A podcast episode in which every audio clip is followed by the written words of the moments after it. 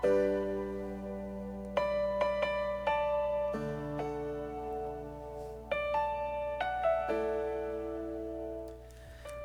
familia, muy buenos días. Que la paz del Señor descanse sobre sus vidas y sobre sus hogares. Con ustedes su pastor y amigo Fabián Giraldo de la Iglesia Cristiana Jesucristo Transforma. Les invito a este tiempo devocional, un tiempo de transformación, de renovación por medio de la palabra de Dios, a la cual invito como todos, todos los días. Hoy en el libro de Mateo capítulo 24, un capítulo nutridísimo espectacular. Y el libro de Josué capítulo 6, el libro de Josué capítulo 6, recuerde que nuestra eh, guía devocional Transformos debe encontrar títulos y versículos que por supuesto le ayudarán a profundizar un poco o a vislumbrar lo que hoy la palabra de Dios nos trae. Yo les invito entonces a que hoy vayamos a Romanos capítulo 8, 28. Recuerden que viernes y sábado estamos trabajando un solo versículo y una reflexión muy corta delante de Dios. Toda obra, eh, perdón, toda obra para el bien de quienes aman a Dios. El título para hoy, todo obra para bien eh, de quienes aman a Dios. Romanos 8:28 dice, ahora bien, sabemos que Dios dispone todas las cosas para el bien de quienes lo aman, los que han sido llamados de acuerdo con su propósito. Un versículo muy conocido y muy muy especial. Miren, es interesante el modo en que Dios actúa, ¿sí? A veces no comprendemos cómo Él usa circunstancias difíciles, angustiantes, dolorosas de nuestra vida para promover nuestro bien. Eso tal vez no cabe en la cabeza, ¿cierto? A veces. Parece ser contradictorio, de hecho. Pero es cuando estamos más vulnerables, ¿cierto? Cuando nos hacemos o somos más semejantes a Cristo, ¿sí? Y nos volvemos más dependientes de Dios, de hecho.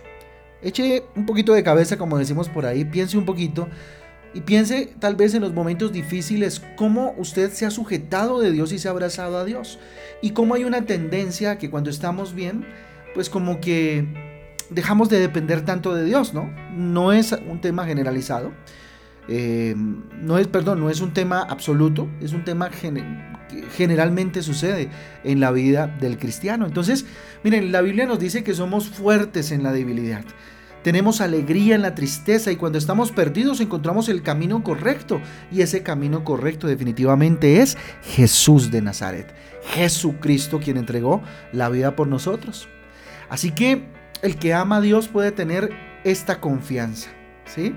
Los sufrimientos que enfrenta no se comparan ¿cierto? No se comparan en lo absoluto con el mayor bien que el Señor ha preparado para aquellos que fueron llamados según su propósito, dice la palabra de Dios. Es un bien que sobrepasa todas las cosas buenas de la vida, definitivamente. No nos exime de las aflicciones eh, en este mundo, por supuesto que no eh, más es la gracia definitivamente eh, de poder vivir conforme a Cristo hasta que Él nos busque para estar con Dios por la eternidad. ¿sí? Lo bonito de, esto, ¿cierto? Es entender que Él está con nosotros, ¿sí? Mira cómo todas las cosas pueden obrar para, para tu bien, ¿sí? No sé si de pronto en este mismo instante estás pasando por una situación compleja, difícil, y cómo esta se puede convertir en algo que va a obrar en últimas para bien.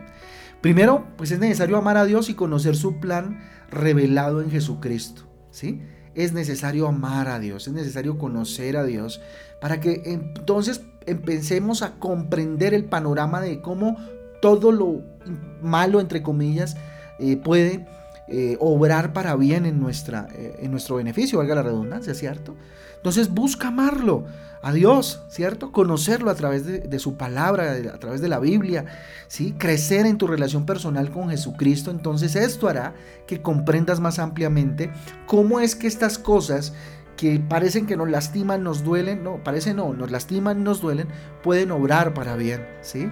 Ora confiado, ora confiada que Dios cuida de nosotros, Dios cuida de ti aún en medio de los sufrimientos. Cree que no hay ninguna prueba mayor que el poder de Dios, cree eso en tu corazón. Aunque, aunque no comprendas tal vez en este momento o no hayas comprendido lo que sucedió, cree que Dios tiene el control de todas las circunstancias y es lo que nos llama a Dios, a creer, a creer con todo el corazón.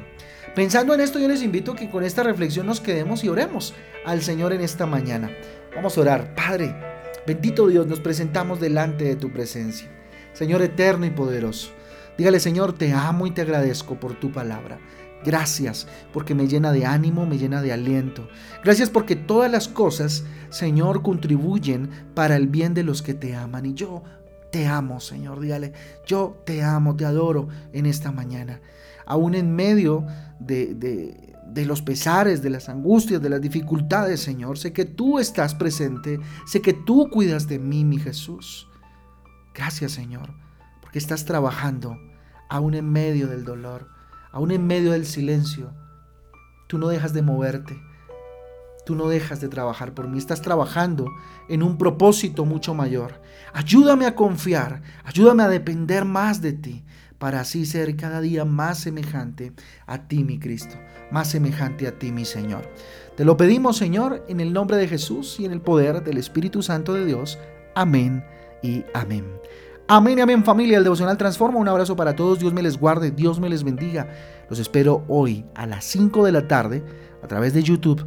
Nos vemos ahí en el canal. Recuerden que vamos a hacerlo hoy de forma virtual debido a todos los acontecimientos con el virus, ¿cierto? Y esta nueva cepa que está... Mm, eh, molestando, ¿verdad? Entonces les invitamos a que a las 5 de la tarde se conecten a través de YouTube muy a las 5 de la tarde para tener nuestra reunión hoy con un tema muy pero muy especial, un tema que el Señor yo sé que les va a hablar mucho. El tema es cómo vivir seguros en tiempos difíciles, que es un poco eh, la seguidilla de lo que eh, acabamos de escuchar a través de su palabra.